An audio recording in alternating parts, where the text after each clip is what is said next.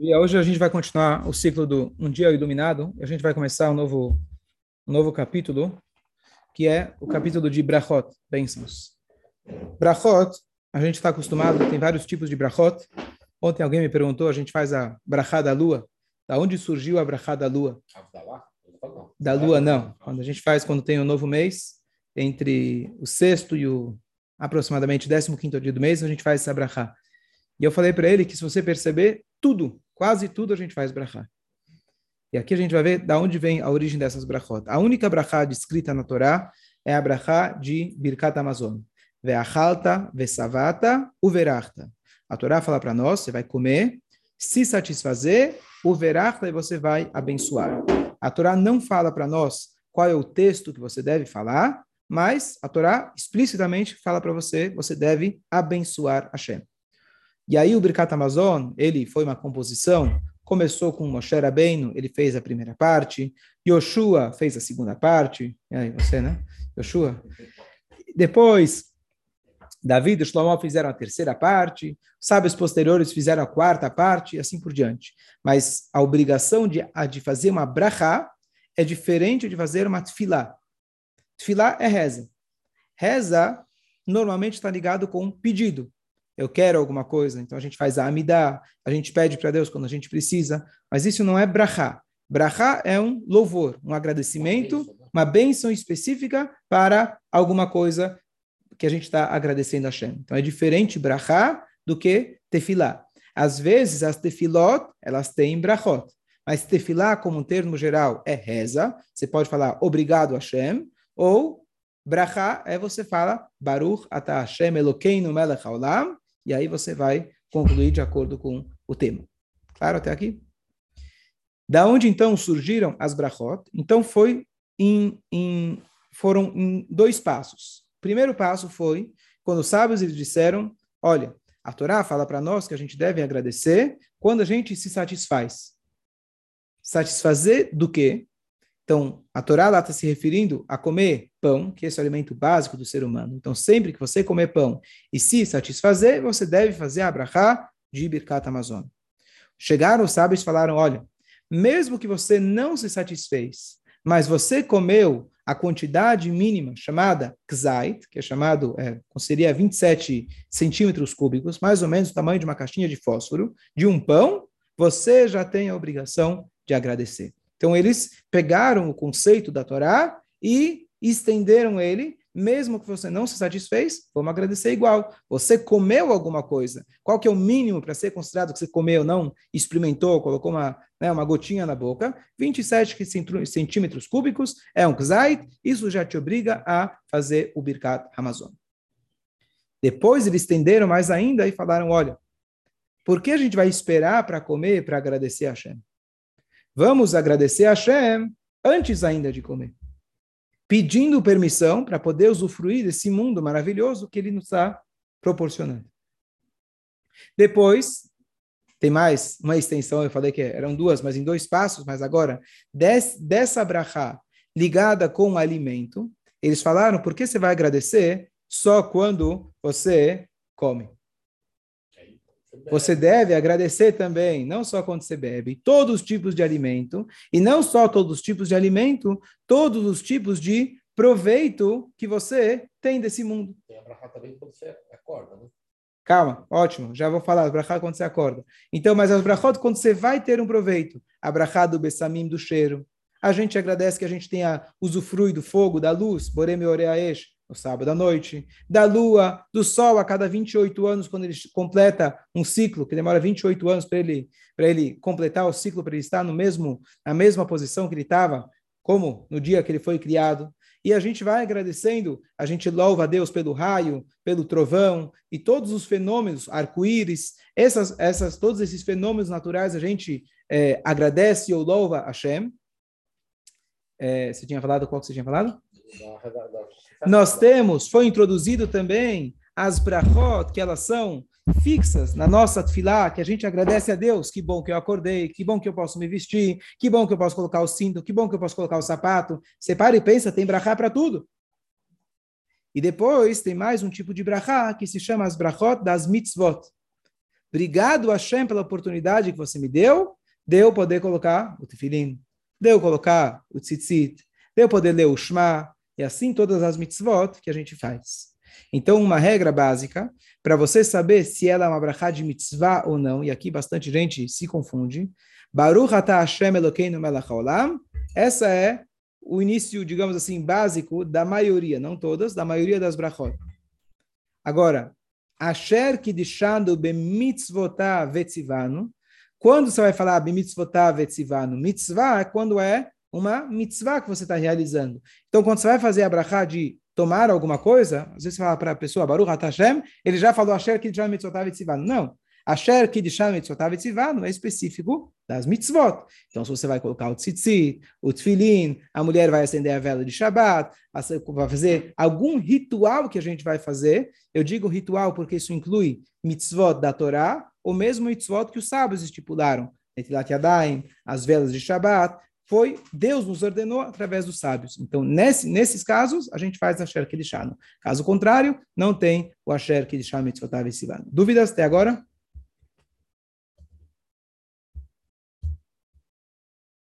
Ninguém. Certo? Ok. Então, vamos ver algumas regras sobre as brachot. Tem muitas e muitas regras, que existem diversos tipos de brachot, mas tem algumas regras que são básicas, importantes da gente lembrar. Na hora da gente fazer a brachá, antes da gente começar a fazer a brachá, você deve estar consciente de qual brachá você vai fazer.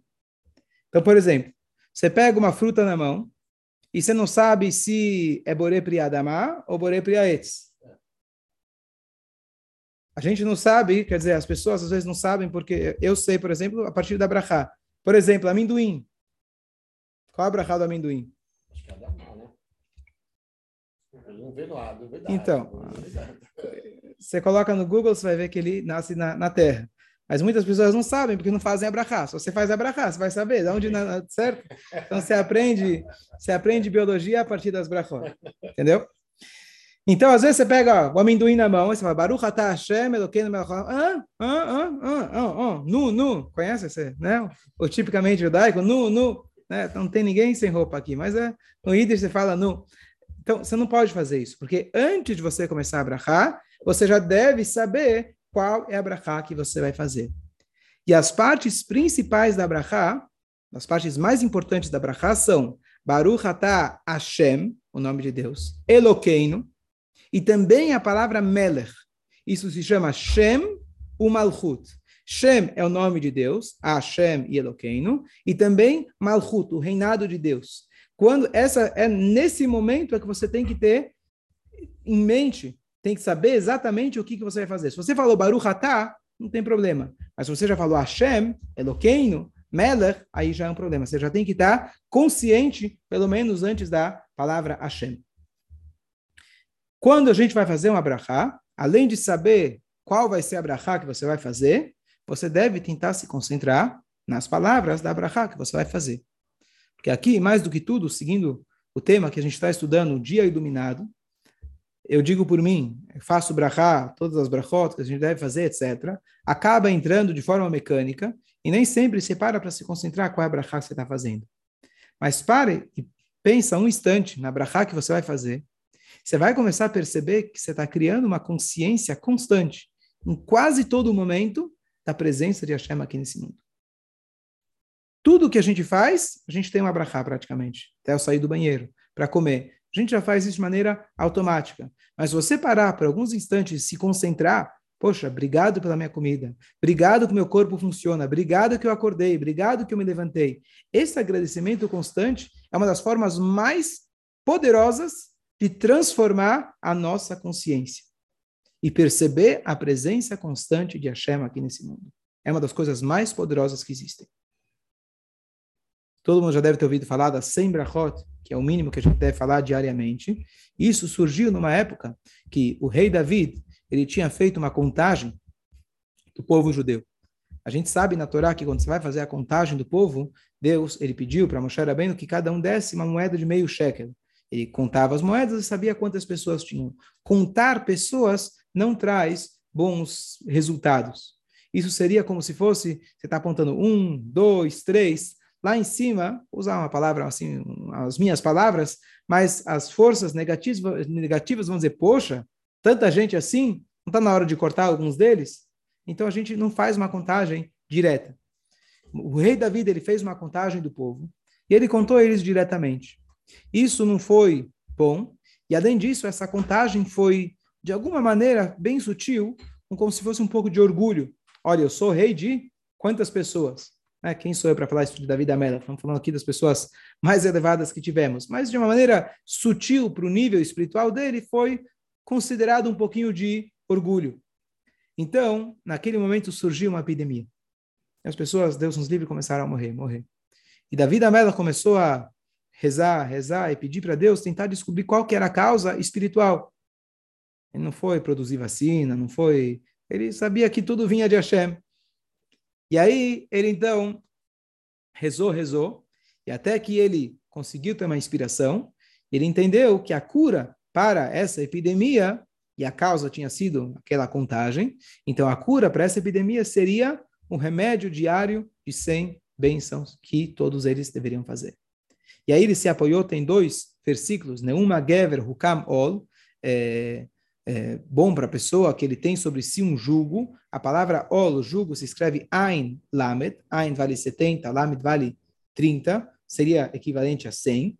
Então, bom para a pessoa que ele tem sobre si o jugo divino. Como você tem o jugo divino? Através de você falar sem brachot diariamente. E depois tem mais uma alusão que Moshe Rabbeinu, ele fala para a gente na Torá, afinal, o que, que Hashem pede de vocês? Somente para temer ele. Só isso. Que quer dizer temer ele? Faz tudo o que ele manda, não faz o que ele fala para... Não faz aquilo que ele proíbe. É uma coisa fácil. Só faz o que eu te mando. Né? E a palavra que é usada na Torá é Veatá Israel ma Hashem Elokecha shoel. O que? A palavra o que? O que Deus está pedindo de você? Essa palavra, o que, ela pode ser lida como ma, em hebraico, ma, ou mea, você coloca mais a letra Aleph, altikrema ela meia. Não leia ma, e sim leia meia. O que Deus pede de você? O que?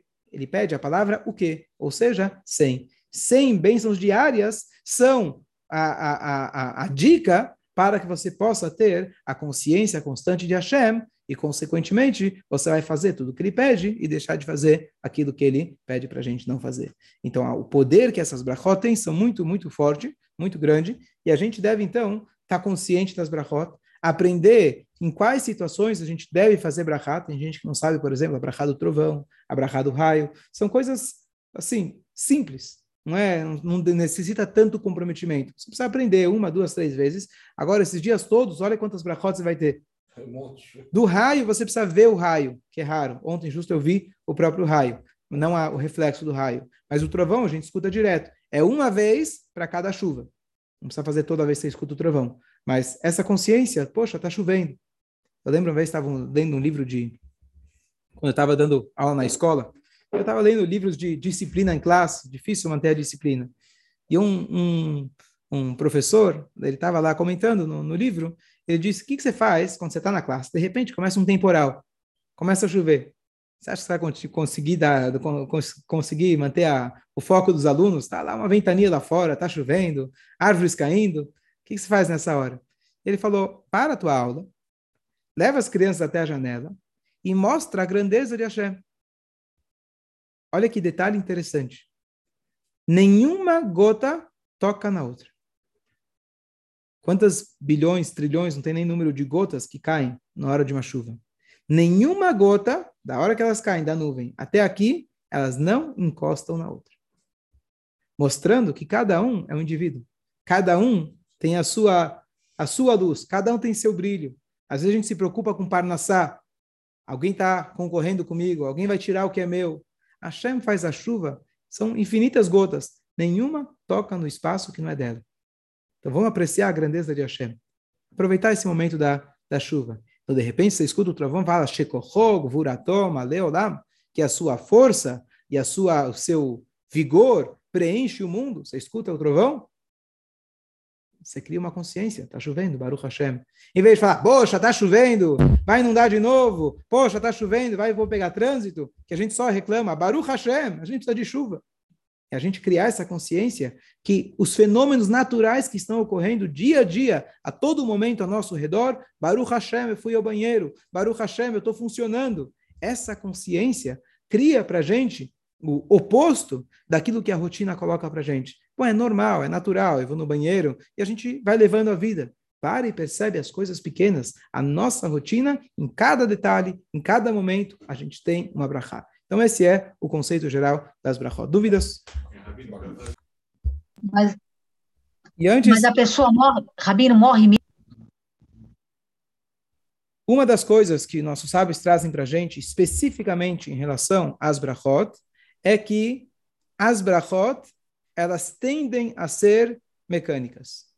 Eu falei antes que eu já faço mecanicamente, isso acaba acontecendo. Porque como toda vez você vai comer, toda vez você vai beber, você faz abrahá, isso acaba se tornando uma rotina. E os nossos sábios apontam para esse ponto de estar com eles e eles falam: nós não devemos fazer as mitzvot, as brachot, como pessoas que já estão acostumadas. Imagina a primeira vez que você fez uma mitzvah. Imagina a primeira vez que você aprendeu essa brachá sai falar devagar, está querendo ver se você falou certo, tentando entender. Isso é muito difícil, mas é um exercício diário que a gente deve fazer e contra essa essa rotina, essa esse mecanismo e tentar se conscientizar cada brachá que a gente faz. Uma das dicas para isso é fazer as brachot em voz alta, pausadamente. Isso vai ajudar a gente a se concentrar. Toda vez fazer uma brachá, Baruch, Atah, Hashem, Elokeinu, Melech Olam, tentar se conscientizar. Isso é difícil, não é fácil, mas nossos sábios, eles falam, começam a, a trazer vários momentos, um momento na história da época do profeta Yeshayahu, que ele falou que as pessoas eles estão rezando para Deus só com as bocas, só com as bocas, só com os lábios. E eles fazem as mitzvot, a linguagem é que mitzvat anashim medumadá, como pessoas que já estão acostumados. Você se veste, você escova o dente, você faz brachá, não. As brachot você tem que realmente estar consciente na hora que você fala. Uhum. Agora, algumas regras. Qualquer brachá que nós vamos fazer, a nossa boca deve estar totalmente vazia. A linguagem é imalepi teilatecha, que a minha boca ela se preencha de seu louvor. Aprendem daqui nossos sábios, preencher não é apenas um sentido figurativo, mas literalmente. Se você tem um chiclete na boca, uma bala na boca, ou às vezes você está no meio da refeição, você fala, bom, estou com um pãozinho na boca, vou fazer já a brachada a fruta. Acaba de engolir. Tenha a... Tenha, tenha a boca vazia, e aí você faz a brachá. Isso é um ponto. Ponto número dois,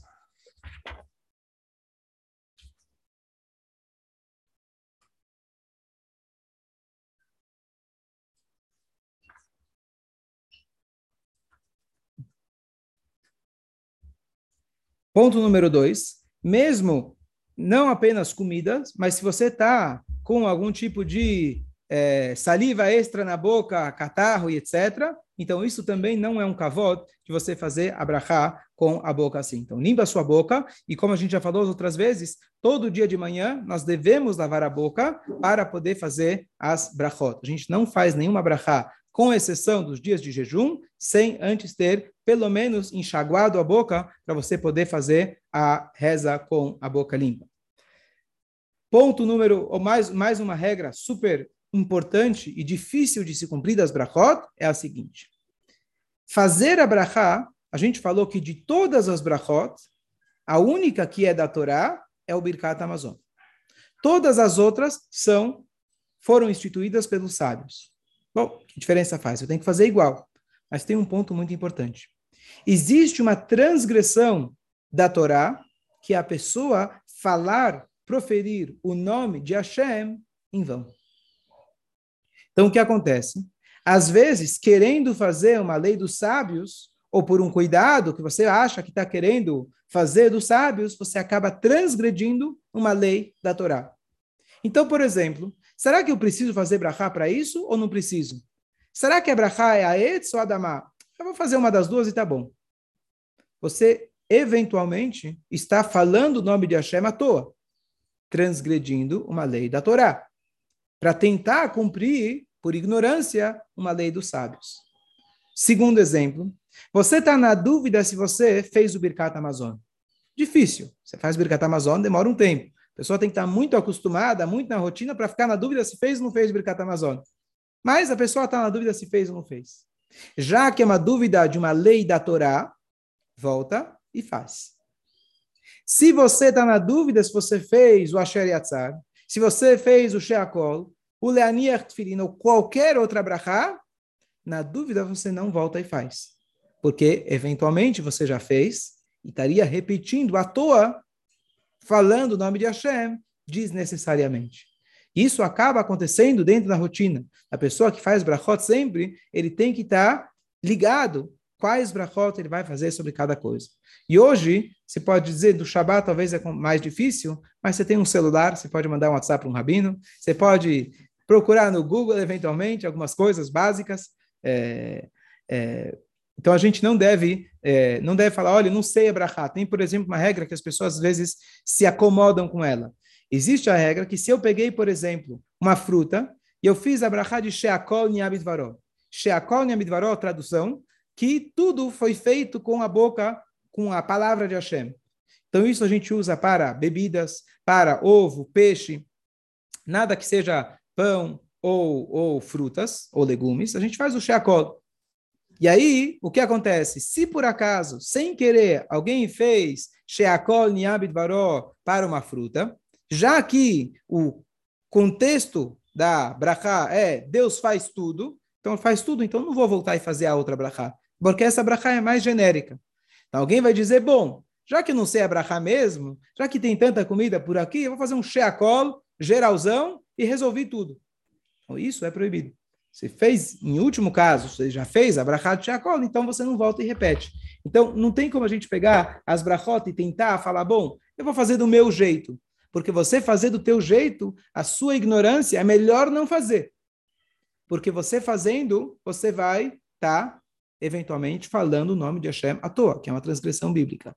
Melhor ainda do que eu, corrigindo o que eu falei, não melhor não fazer. Melhor você aprender e fazer direito. Não tem a opção de não fazer. Temos que fazer as brachot, mas você deve aprender e fazer as brachot direito.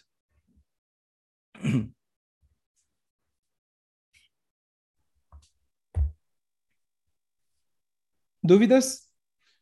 Fala. É, o livro que você indicou é da editora. Se por acaso uma pessoa fez uma brachá levatalá, que significa uma brachá à toa, então, por exemplo, você começou a falar Baruch atah Hashem Elokeinu melech haolam, e não precisava, e não sei qual é a brachá, e surgiu uma interrupção e você foi fazer outra coisa.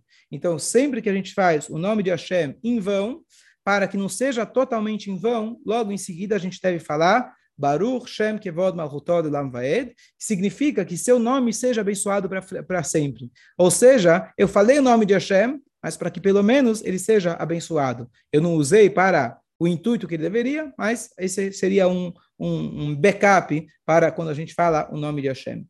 Só mais uma dica: se você falou Baruch Atah Hashem, e aí você percebeu que não precisava ter feito. Então, você termina com as duas palavras lamdeini hukecha. Por quê? Porque Baruch atah Hashem lamdeini hukecha é um versículo do Teilim. Então, dessa forma, em vez de ter feito uma brachá, você fez um versículo do Teilim. Quando a gente estuda a Torá, eu estou lendo o Humash, etc. Será que eu posso ler Ado, falar o nome de Hashem, ou eu tenho que falar Hashem, Eloqueino? Então, a regra é, se eu vou ler o Pasuk o versículo inteiro, do começo ao fim, sem interromper, eu falo, eu falo o nome de Hashem. Se eu vou parar, traduzir, explicar, então eu falo com o apelido, que é a gente fala Hashem, Eloquim, etc. Então, Eloquim, a gente usa é, esse o termo emprestado, que Hashem, na verdade, significa o nome, e a gente não se refere a ele diretamente.